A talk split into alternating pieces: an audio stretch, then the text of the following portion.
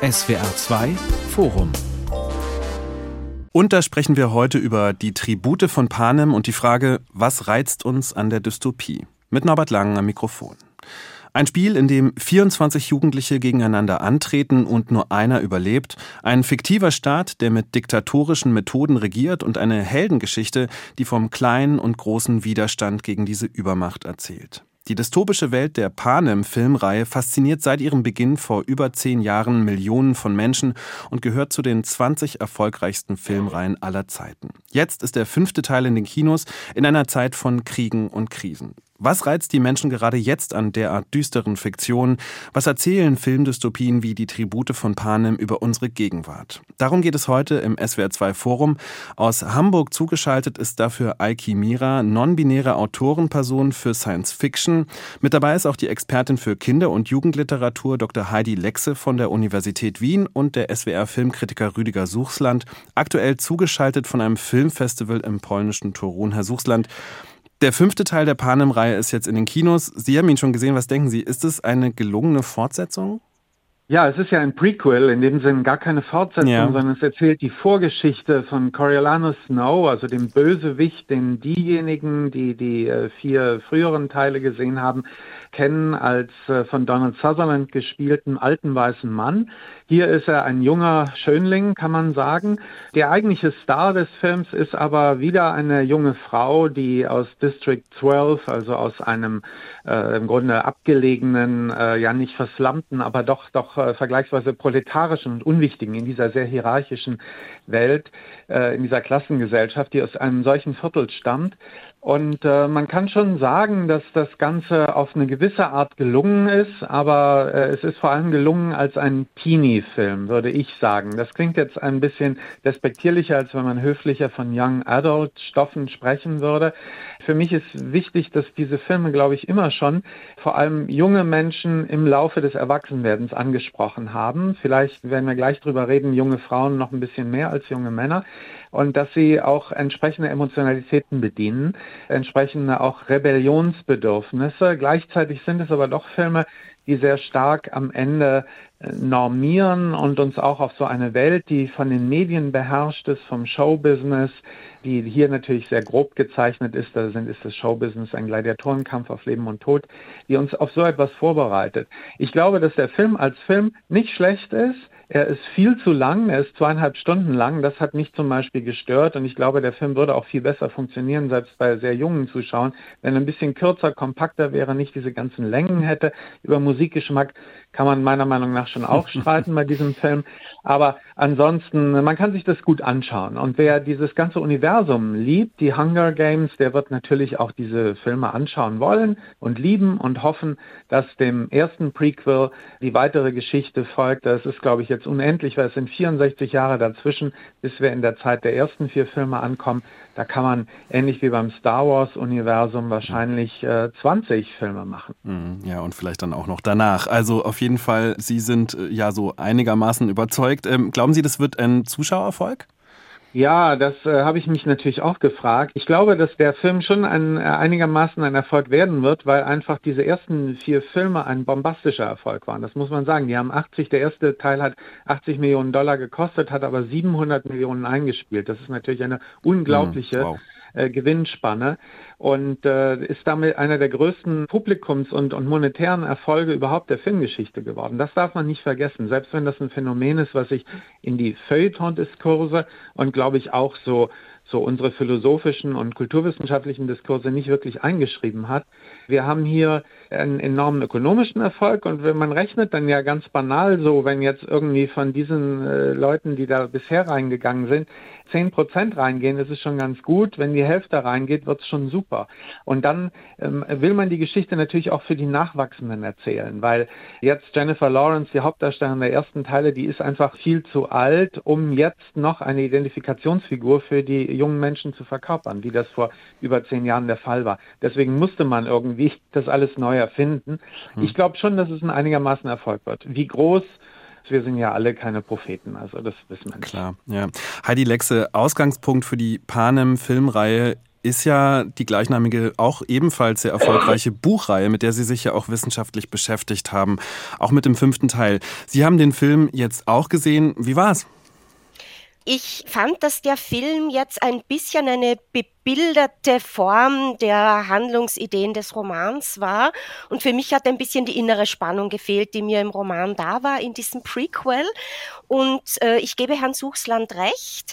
Diese filmische Adaption hat ein bisschen stärker so auf diese Teenager-Romanze geschielt, was die ersten vier Filme von den ersten drei Buchteilen ausgehend ja eben nicht getan haben. Und ich glaube, darin lag auch der große Erfolg dieser ersten Filme, dass sie eben nicht auf diese Teenager-Romanze gespickt haben, die ja auch in den Romanen so nicht drinnen war, sondern viel eher auf dieses Spannungsmoment angereichert mit politischen Implikationen. Und das hat natürlich auch eine ganz andere, viel größere Zielgruppe angesprochen, war natürlich auch viel herausfordernder als jetzt diese Version, die schon auch ein bisschen auf diese Teenager-Romanze abzielt abzielt und die für mich dieses Spannungsmoment dieser Figur, von der wir ja wissen, dass sie die böse Figur ist, der man trotzdem aber eigentlich ein bisschen mit Empathie folgen möchte und selbst aber immer aus den Kurven dieser Empathie herausgeworfen wird. Das wäre für mich das Spannende an dieser Coriolanus-Figur, der Präsident Snow, das spätere, von dem man ja weiß,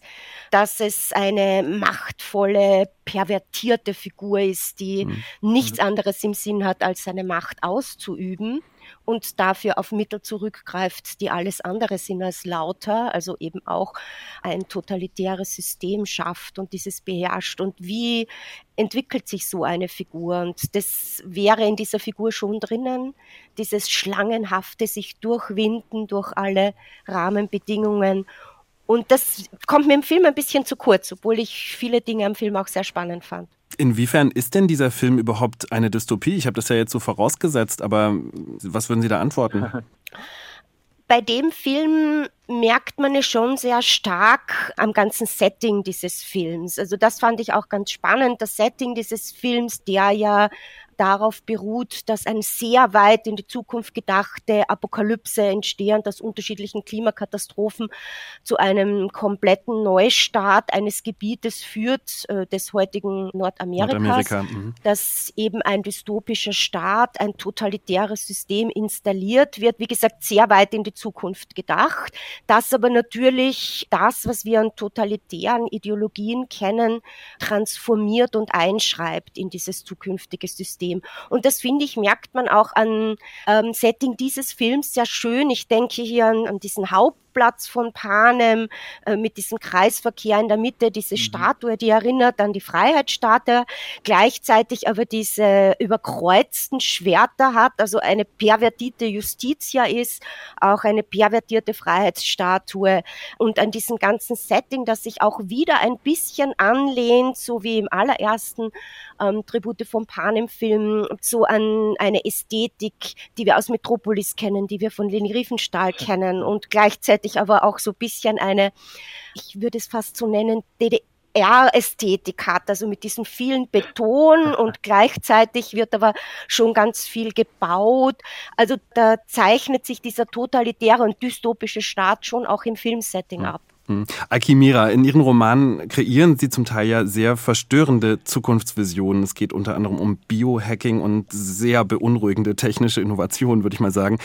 Warum sind diese Szenarien für Sie beim Schreiben von Science Fiction interessant? Was macht da den Reiz aus?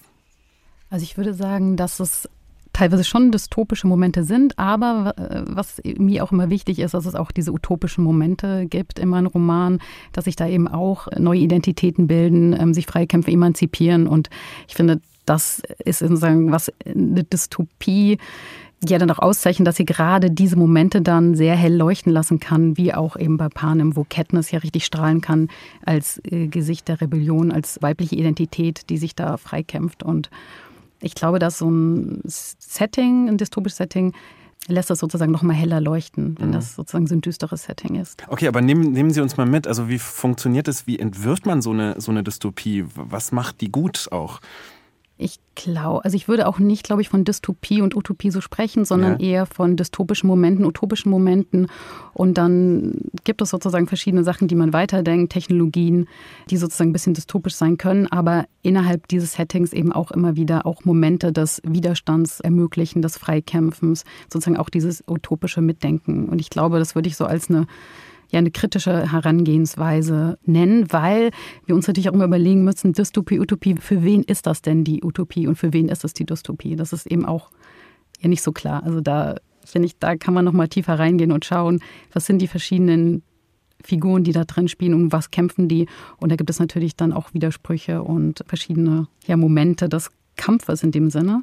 Aber ich würde das nicht einfach glatt als Dystopie oder Utopie nennen. Mhm. Aber trotzdem, wie funktioniert so eine negative Welt? Also trotzdem, also sozusagen, oder diese negativen dystopischen Momente auch dann bei Ihnen, wenn Sie so von gebiohackten Personen eben sprechen und erzählen. Äh, wie funktioniert das? Nehmen Sie uns da mal mit. Ja, also ich selbst würde es gar nicht so dystopisch sehen. Also gesagt, es ist eher ja, so eine, okay. genau eine Ermöglichung, dass wir sozusagen durch neue Technologien, also ich, für mich sind Technologien auch Biohacking-Technologien erstmal, die können wir aneignen auf unterschiedliche Weise. Wir können sie sozusagen für unsere eigenen Körper uns verändern. Sie können sozusagen damit auch eine Emanzipation ermöglichen. Andererseits können sie natürlich auch dystopisch sein. Also da werden dann zum Beispiel auch, wenn wir Experimente mit beispielsweise Tieren anstellen, solche Sachen können dann sehr dystopisch sein. Also das ist immer eine Art und Weise, wie wir mit diesen Technologien umgehen. Und ich glaube, das versuche ich auch in den Romanen zu zeigen, sowohl in denen, wo es um Biohacking geht, auch die in mehr in Cyberpunk gehen, dass eben diese Technologien einmal auch benutzt werden können zur Kommunikation, auch zur Intimkommunikation, gleichzeitig aber auch zum Terror, zu Paranoia. Also dass es eben diese verschiedenen Seiten gibt. Herr Suchsland, was würden Sie sagen, was, was macht so diese Dystopie jetzt bei Tribute von Panem beispielsweise mhm. aus und was macht den Reiz da dieser Dystopie auch ja. aus? Ja, ich fand das äh, sehr spannend, was äh, die beiden Gesprächspartner gesagt haben, weil äh, da sind einige Dinge, an die man unbedingt noch anknüpfen müsste. ich will gern noch mal später auf diese pervertierte Justitia zurückkommen. Mhm. ich glaube, bei dem Thema Dystopie, Utopie, das ich ähnlich sehe, dass es sehr stark auch interpretationsabhängig ist und abhängig ist von den Werten, die wir dann wiederum an so ein Szenario rantragen. Äh, also wo wir uns da auch verorten. Auch ähnlich bei der Technik. Technik ist nicht per se etwas Negatives, sondern man kann es sich positiv aneignen, wie es eben gesagt wurde. Das alles ist allerdings die Frage, ob man das alles wirklich auch in den Hunger Games, den Tributen von Panem findet. Denn hier scheinen mir schon viel stärker auch bestimmte Wertungen eingeschrieben zu sein, die ziemlich unverrückbar sind. Also die Natur ist etwas Positives, die Technik und die Medien sind grundsätzlich etwas Negatives, wobei man die Medien Medien sich auch aneignen kann. Man kann gewissermaßen diese, dieses öffentliche Spektakel der Hunger Games, das ist ja eine, eine Gesellschaft, die in, in unseren Theorien schon vor 50 Jahren als Spektakelgesellschaft beschrieben wurde, die wir hier äh, finden auf der Leinwand und in den Romanen. Wobei ich sagen muss, ich kenne die Romane nicht, sage ich ganz ehrlich, ich kenne die Filme. Also in den Filmen ist das so.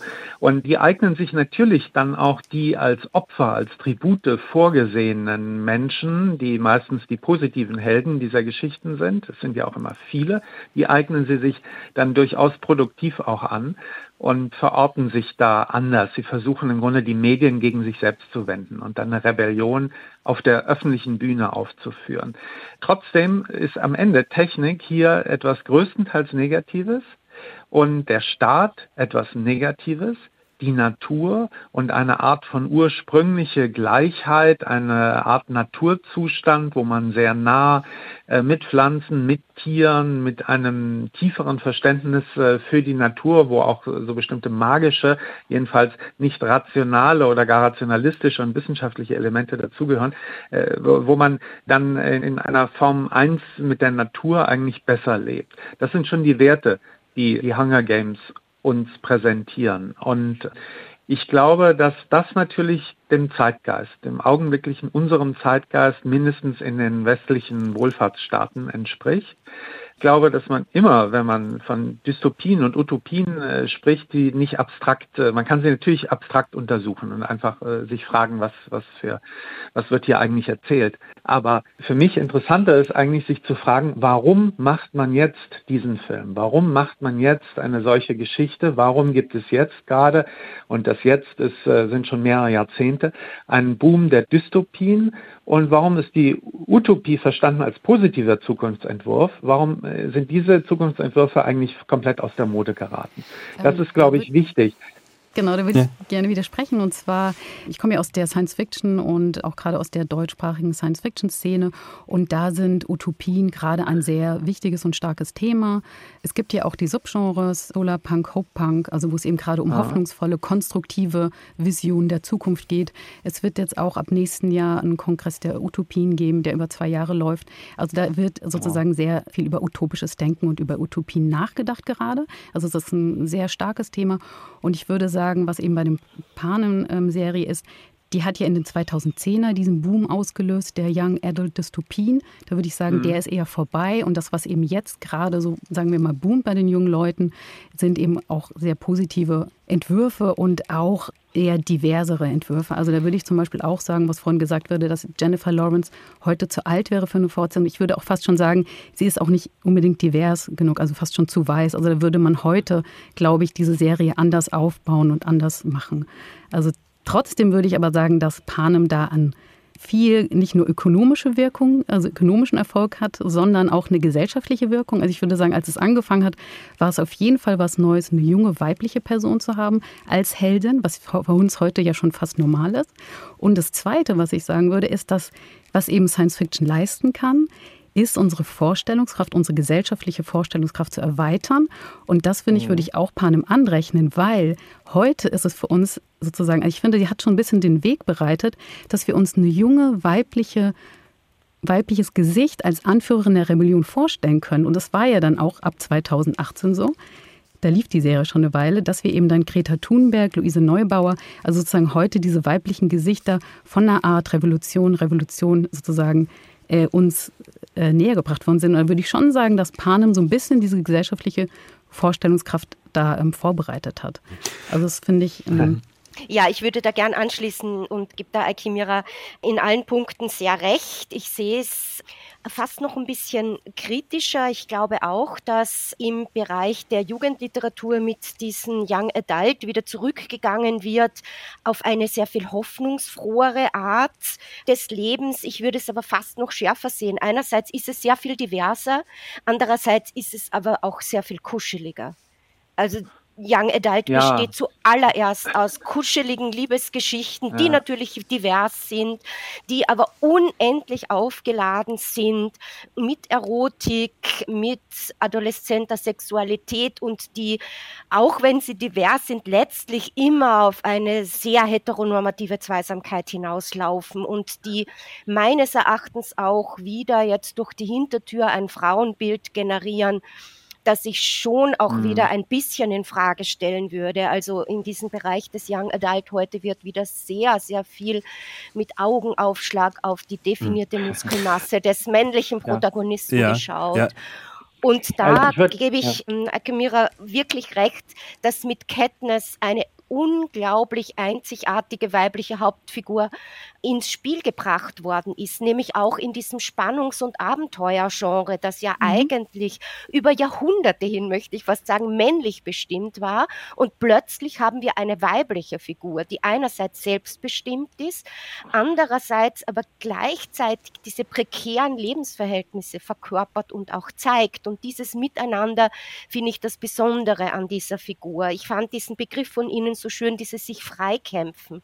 Katniss kämpft sich frei für ihre eigene Individualität und aber gleichzeitig für all die Menschen, die sie liebt. Und Coriolanus Snow kämpft sich frei für seine eigene Macht mhm. und für seinen eigenen Machterhalt und für seine eigene Ich-AG. Mhm, der Präsident, ne? Das ist der äh, Präsident. Ja. Und das ist der Unterschied zwischen den beiden Figuren. Und das finde ich passt schon auch sehr schön in ein Bild heutiger Gesellschaften, wo ich einerseits so eine neoliberale Ich-AG habe, bis hin dann zu den totalitären Systemen und den antidemokratischen Systemen. Ja. Und auf der anderen Seite, so wie es Herr Suchsland auch angesprochen hat, so diese Vision habe, vom zivilisatorischen Miteinander, das bestimmt wird, vielleicht auch eine stärkere Naturbeziehung, wobei ich das bei Katniss auch sehr viel prosaischer sehe. Also die überlebt ja nur, weil sie in der Natur lebt und jagen kann und damit sich selbst und ihre Familie ernähren kann. Aber das stimmt schon, das sind schon so binäre Gesellschaftssysteme, die da ja. hier zu tragen kommen. Also des, deswegen diese zu der Naturnähe, äh, kurz, äh, also die überlebt nur deswegen, aber das ist natürlich auch so, dass diese Naturnähe, die, die Welt, in der sie aufgewachsen ist, sie ganz stark prägt und auch ihre Werte prägt und sie bis zu einem bestimmten Grad immunisiert gegen die Zumutungen der Gesellschaft. Die Zumutung der Moderne, in dem Fall auch eines totalitären Staats, das wird eben gleichgesetzt. Moderne mit und Technik mit Totalitarismus. Und das muss man ja nicht notwendig gleichsetzen. Insofern glaube ich schon, ist das der Spiegel äh, von Zeitgeist. Ich, ich finde eigentlich nahezu allem kann ich zustimmen, was jetzt äh, von Ihnen beiden gesagt wurde. Ich äh, äh, möchte nur dazu bemerken, um ein bisschen Wasser in den Wein zu gießen, mir, dass es mir etwas weniger utopisch insofern vorkommt, als dass zum einen ich nicht ganz sicher bin, inwieweit Diversität immer ein Versprechen auf eine bessere Welt ist. Ich glaube, da gibt es auch Möglichkeiten äh, einer schlechteren Welt, die in dem Diversitätsgedanken drin liegen. Aber darum geht es jetzt weniger. Sie haben sich vor allem auf den Charakter konzentriert, die Charaktere der beiden, insbesondere die Katniss. Sie haben aber nicht gesprochen von der Erzählung selbst und von diesem Gesellschaftsszenario, das wir da sehen. Denn wir erleben ja eine Gesellschaft, die komplett von einer ganz traditionellen Machtvorstellung, also körperliche Macht, körperliche Stärke, Waffengebrauch, eine überlegene Geschicklichkeit auch im Gebrauch der Waffen, eine bestimmte Form von pragmatischer, sozusagen taktischer Intelligenz, die von so etwas bestimmt ist. Was wir überhaupt nicht hier haben, das sind die, nennen wir es mal Intellektualität als etwas Positives. Äh, Bücher lesen muss man nicht, um in Panem zu überleben. Äh, was wir auch nicht haben, ist eine bestimmte Form von Spiritualität oder Fantasy-Welt, die wir ja durchaus aus anderen Universen kennen. Da kann man an Star Wars ebenso denken wie an Harry Potter, wie an Herr der Ringe. Das alles fehlt hier. Und ich glaube schon, dass wir eben viel ja auch der Begriff Neoliberalismus, dass wir eigentlich in dieser Welt auch sehr stark unsere neoliberale Gegenwart in eine schlichte und äh, so ein bisschen technisch avancierte, zugleich aber äh, moralisch äh, und äh, gesellschaftlich barbarische Zukunft, ein viel stärkeres Klassensystem wiederum gespiegelt sehen. Und das entspricht durchaus vielem, was meines Wissens auch junge Menschen und nicht nur die Erwachsenen, die über junge Menschen reden, was die, was die als Zukunftsvorstellungen mit sich tragen. Also die Angst vor einer Zukunft, in der Demokratie zunehmend schwindet, in der eine Art neues Klassensystem, das insbesondere durch Reichtum und durch äh, politische Macht äh, gebaut ist, entstehen wird und in der es sehr wenig Handlungsfreiheit wirklich gibt, in der sich am Ende der Stärkere durchsetzt, äh, gemeint eben als der körperlich vielleicht noch ökonomisch Stärkere. Also das ist ja alles sehr, sehr negativ. Und wenn ich an an frühere Filme denke, Filmuniversen denke, dann kommt es mir schon vor, dass wir da viel eher zumindest die Hoffnung haben auf eine ganz andere Gesellschaft, eine Gesellschaft der Gleichen und des anderen glücklichen Zusammenlebens, was eben auch nicht dann diese konservativen Familienwerte impliziert, die eben noch angesprochen wurden. Mhm. Herr Suchsland hat ja jetzt gerade gesagt, es geht auch ein bisschen um dieses, so eine Art Spiegel denn des neoliberalen äh, politischen Systems unserer Zeit vielleicht. Alkimira hat gesagt, vielleicht ist der Punkt auch, dass Dystopien möglicherweise heute auch aus der Mode sind, anders als eben zur Zeit als The Hunger Games, Tribute to Panem geschrieben wurde, erdacht wurde, also eben vor 15 Jahren in etwa, dass sich dieser Zeitgeist eben möglicherweise verändert hat. Das ist jetzt das, was mich eben auch nochmal interessiert. Gibt es denn offensichtlich gerade, Frau Lexe, wirklich eine Sehnsucht nach Utopien zur Zeit oder könnte auch jetzt so eine Dystopie nochmal entstehen wie in The Hunger Games? Ich glaube sehr wohl, dass eine Dystopie noch einmal entstehen könnte, wenn sie entsprechend erzählt ist. Und das ist ja eine Stärke von Susan Collins, die kann Dramaturgie, die kann Worldbuilding, die kann erzählen. Ich finde es sehr spannend, jetzt noch einmal diesen Blick von Herrn Suchsland auf dieses Gesellschaftsszenario. Ich gebe Ihnen da zu 100 Prozent recht. Das ist eine sehr körperliche Macht. Ich würde es jetzt noch einmal schärfer formulieren, eine sehr männliche Macht die hier hervorgebracht wird. Und ich finde es ja in den Hunger Games schon ganz interessant, dass eigentlich mit dieser Revolution ja die Idee eines demokratischen Systems sofort wieder in eine neue Totalitarität kippt, mit einer Frau an der Spitze. Auch das ja. finde ich ja von Susan Collins eine sehr gute Beobachtung, wie aus der Revolution eigentlich schon das neue totalitäre System entsteht. Und diese Katniss als Figur völlig irritiert und eigentlich ohne ihre eigene Utopie zurückbleibt. Auch da gebe ich Ihnen recht. Auch sie kann sich letztlich nur noch zurückziehen am Ende, was mir schon auch für eine jugendliche Welt nicht uninteressant erscheint, ist diese Medienwelt. Dieses Inszenieren von Selektion, dieses Einschließende und Ausschließende. Wie benutze ich so eine mediale Bühne und wie kann ich sie für mich einsetzen? Welche Zurückungen bedeutet sie aber auch für mein Leben. Und ich glaube, diese Art von Medienwelt in diese Dystopie eingeschrieben, hat natürlich auch für Jugendliche und junge Menschen heute eine ganz starke Bedeutung, gerade im Sinne dieser Selektion wenn ich an solche Sendungen denke wie Germany's Next Top Model, ich wähle aus. Wenn ich an junge Menschen denke, die über WhatsApp eine Gruppe bilden, Heidi stinkt und Heidi so lange noch drinnen lassen in dieser Gruppe, bis Heidi das sieht und dann werfen sie Heidi hinaus. Also das sind alles so mediale Mechanismen, Alltagsmechanismen, die die Medienwelt heute generiert, die hier schon ein wenig eingeschrieben sind und die ich äh, immer noch spannend finde bei all dem, wo ich Ihnen wirklich vollkommen recht gebe, dass dieser dystopischen Welt natürlich diese intellektuelle Idee des anderen durchaus fehlt. Mhm. Frau Lexe, noch eine Nachfrage, weil in dieser, sagen wir mal, Social-Media-Welt von uns heute oder der letzten Jahre, da dominieren eben Pandemien wie Corona, wo man ja am Anfang wirklich sehr große Ängste auch hatte. Es äh, dominiert der Ukraine-Krieg, es geht um den Nahen Osten dort. Also wir haben äh, laufend Pandemien, Krieg und Krisen, Klimakrise kommt ja noch dazu, sozusagen direkt vor Augen. Das ist anders als, als dieses Panem-Universum erdacht wurde. Nochmal die Frage, haben wir heute wirklich noch so eine Sehnsucht nach Dystopie und wenn ja, welcher Art ist die in Panem auch vorhanden? Also inwiefern sehen Sie da einen Zusammenhang? Ich glaube, wir haben im Moment überhaupt keine Sehnsucht nach Dystopie. Genau, ich das glaube, wäre die Frage. Haben, ja, genau. wir haben im Moment wirklich Sehnsucht nach Utopien, nach, Sehen Sie auch so. gegen, nach anderen Gegenentwürfen und, nach ein, wir haben das Bedürfnis nach Glück und zwar das wirklich gerechtfertigte Bedürfnis nach Glück. Ich glaube aber, dass gerade eine Dystopie wie die Hunger Games äh, zeigt, wie kann ich heute über solche totalitären Systeme erzählen? Ich kann mich nicht ins Reale einklicken ohne historische Distanz. Das sehen wir an, an Figuren wie Greta Thunberg, dass das ein Problem ist, keine historische Distanz zu haben zu etwas, ähm, sondern ich kann sozusagen nur in ein ganz anderes Genre gehen und Ideologien äh, zeichenhaft transformieren und sie aufzeigen.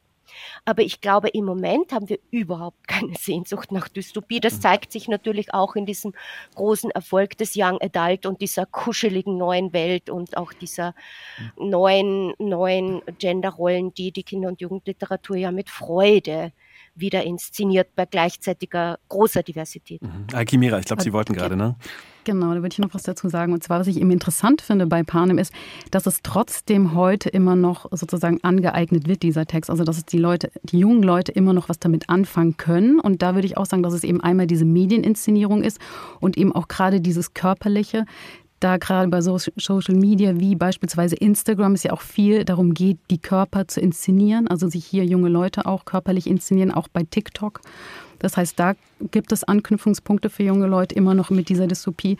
Dann interessanterweise werden auch Sachen anders gelesen. Also gerade was beispielsweise jetzt Geschlechteridentität geht, also dass diese beiden Peter und Gail, die unterschiedliche Formen von Männlichkeit repräsentieren, heute auch wieder anders gelesen werden. Also dass Gail, der eher diese traditionelle Maskulinität darstellt, jetzt weniger interessant ist, sondern vielmehr über Peter, der sozusagen eher eine sensiblere, ähm, femininere äh, Maskulinität darstellt, sozusagen da mehr Interesse generiert wurde in, bei Social Media, also in, beispielsweise bei TikTok. Also dass es immer noch da sozusagen Anschlusspunkte gibt, nur interessanterweise eben dieser Text jetzt ein bisschen anders gelesen wird, also sozusagen diese Filmreihe als Text angeeignet wird und jetzt beispielsweise auch kritischer gesehen wird, dieses, dass es eben diese alleinstehende Heldin gibt, was eben auch, was würde ich sagen, heute sich von der Erzählstrategie auch geändert hat, dass wir hier da heute eher davon ausgehen, dass eben mehrere Leute für Erfolg verantwortlich sind, sozusagen auch das Team und da beispielsweise dann auch so Sachen diskutiert werden wie die ähm, Stylistin von Katniss, die eben auch viel zu diesem Erfolg und zu dieser, dass sie jetzt das Gesicht der Rebellion ist, beigetragen hat, das sozusagen jetzt diskutiert. Also das finde ich sehr interessant, wie man eben sieht, dass so Texte dann wieder neu angeeignet werden, auch Filmtext. Ich würde noch mal ganz gerne zurück zu diesem Begriff der Dystopie. Alkimira, Sie mhm. hatten ja vorhin eher von dystopischen und utopischen Momenten, den positiven einzelnen Aspekten, negativen einzelnen Aspekten eben gesprochen und gar nicht so ähm, von ähm, ja so diesen totalitären Dystopien.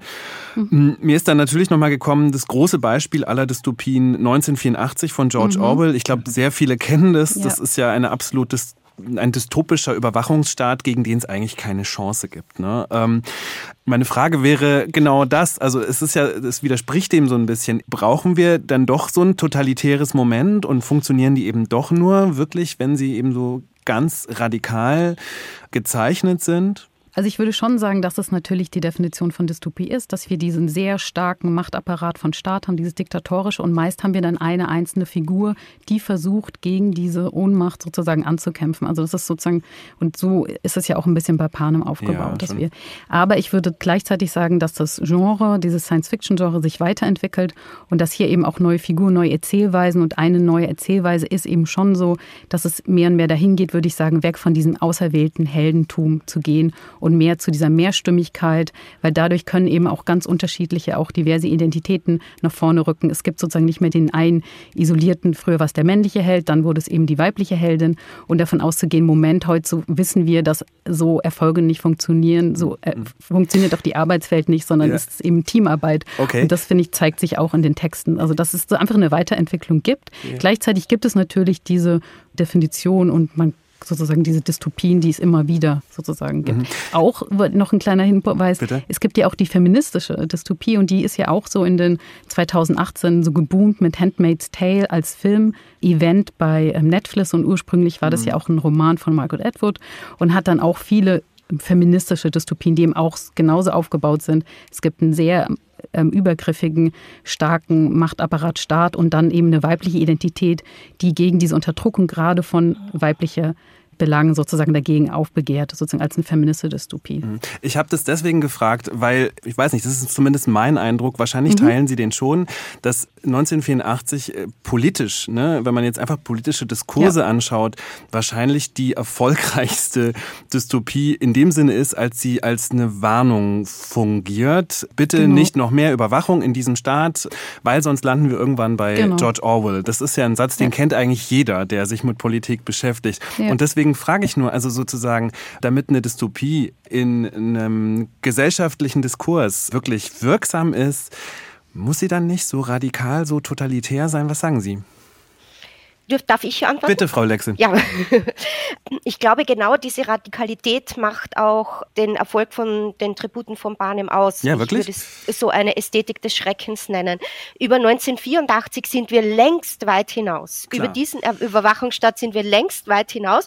So. Und leider habe ich jetzt keine feministische Dystopie an der Hand, aber einen anderen für mich leitmotivischen Text für die Szenerien in der Arena von den Tributen von Panem, nämlich von Comic McCarthy The Road. Dieses apokalyptische Szenario, wo es darum geht, was bin ich bereit zu tun, um zu überleben? Und das ist für mich die grundsätzliche ethische Fragestellung bei den Tributen von Panem, sobald diese Szenarios in der Arena losgehen. Was bin ich bereit zu tun, um zu überleben? Und wer spielt dieses Spiel und wer spielt es auch mit? Wer ist mhm. bereit, eine Rolle zu übernehmen in diesem Spiel. Und das ist für mich eine so grundethische und auch grundspannende Fragestellung, die für mich immer eingeschrieben war in die Tribute von Panem im, und jetzt auch ins Prequel ähm, und die für mich sehr viel mehr mit The Road zu tun hat als mit 1984. Mhm, aber ist das eine Art von politischer Bildung? Ich glaube schon, dass das eine Art von politischer Bildung ist, zu schauen, wie funktionieren totalitäre Systeme und wie bringe ich mich ein mit meinem Wunsch, habe ich überhaupt die Möglichkeit, äh, Widerstand zu leisten, zivilen Ungehorsam zu leisten, zu welchem Preis? Also wie weit kann ich hier überleben und mich gleichzeitig einbringen oder aufbegehren? Ich finde, das hat schon sehr viel mit politischer Bildung zu tun. Herr Suchsland, ich glaube, Sie wollten gerade, oder?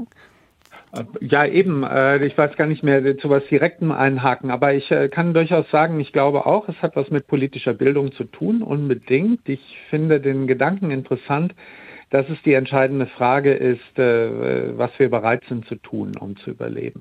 Das ist natürlich eine Frage, die sich an jedes Individuum richtet, genauso aber wie eine Gesellschaft als Ganze. Also was ist eine Gesellschaft als Ganze bereit zu tun und was ist das Überleben wert? Und da muss man natürlich auch wieder rückfragen, wie das äh, vorhin Alkimira gemacht hat, welches Überleben überhaupt? Was meinen wir? Und das sind Fragen, die sind natürlich hochaktuell. Da muss man nur an den Ukraine-Krieg oder an die aktuellen Nahostkonflikte denken.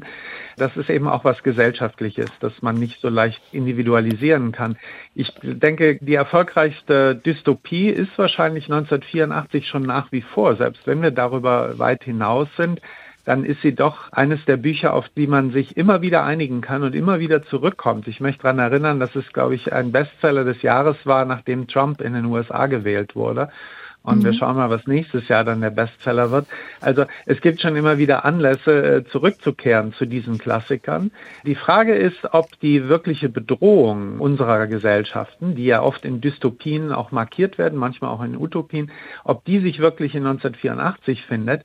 Der Gegentext aus etwa der gleichen Zeit. Auch Schullektüre ist natürlich Brave New World, also Schöne genau. neue Welt von Huxley.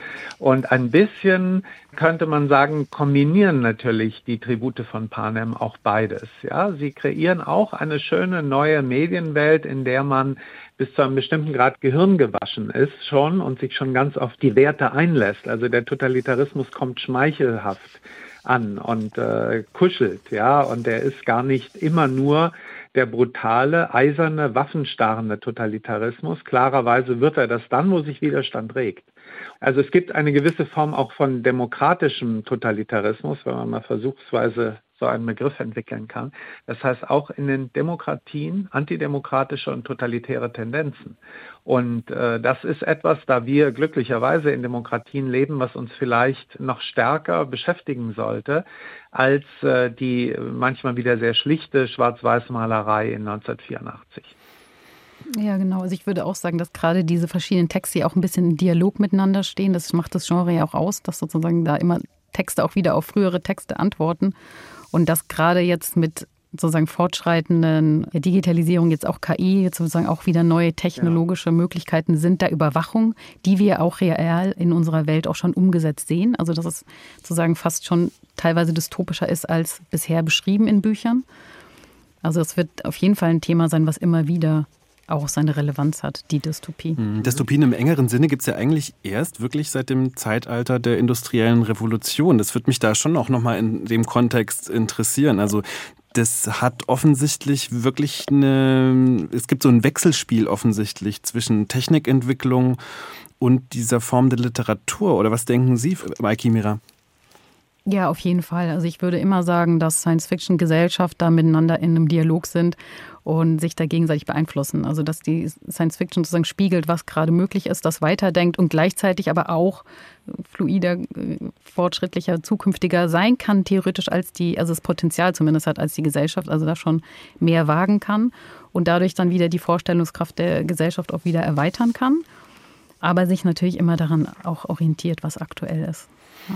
Ja, und dabei aber immer und immer wieder auf so Grundfragen zurückführt und auf die Grundfrage menschlicher Verhaltensweisen zurückführt unter immer neuen Rahmenbedingungen, die ich jetzt in der Science Fiction technisch in die Zukunft denken kann oder die ich in einer Future Fiction Dystopie, wie es die Tribute sind, transformieren mhm. kann. Es sind letztlich immer dieselben Fragestellungen nach menschlichen Verhaltensweisen und so wie Sie es auch ansprechen, nach menschlichen Beziehungsmustern, die sich verändern, die wir immer neu bewerten, die wir aber auch immer neu hervorbringen durch die gesellschaftlichen Rahmenbedingungen. Mhm. Und nochmal, ich habe jetzt immer im Blick sozusagen diese Wechselwirkung zwischen Dystopie und eben unseren politischen Diskussionen, Debatten oder so der politischen Meinungsbildung für uns. Welche Rolle spielt denn da jetzt im Beispiel Panem, dass äh, dieses Universum eben nicht irgendwie in einer entfernten Galaxie in irgendeiner Zeit liegt, die wir gar nicht irgendwie benennen können genauer, ähm, Herr Suchsland, sondern dass man das schon sagen kann, das ist in Nordamerika, klar, irgendwie in fernerer Zukunft, aber irgendwie ist es schon näher dran als, wie gesagt, irgendwo äh, auf Cassiopeia. Ja, äh, also äh, die Frage ist jetzt, wie für wie, wie realistisch ja, macht das, das Ganze halt. Ja, naja, ja. wie das die Wirkung verändert, ne? Also inwiefern das wirklich dazu führt, dass wir ja. es auch ein bisschen als was Näheres ja. äh, wahrnehmen. Ja, es ist ein Blickverstärker. Also erstmal würde ich denken, spiegelt natürlich so ein Szenario. Äh, ganz, ganz schlicht gesagt, die Leute, die in dem Fall die Autoren schreiben natürlich ihre Bücher, die als Bestseller geplant sind, und genau sind diese Filme als ein Millionengeschäft geplant, weltweit, die schreiben es natürlich auf das Publikum hin.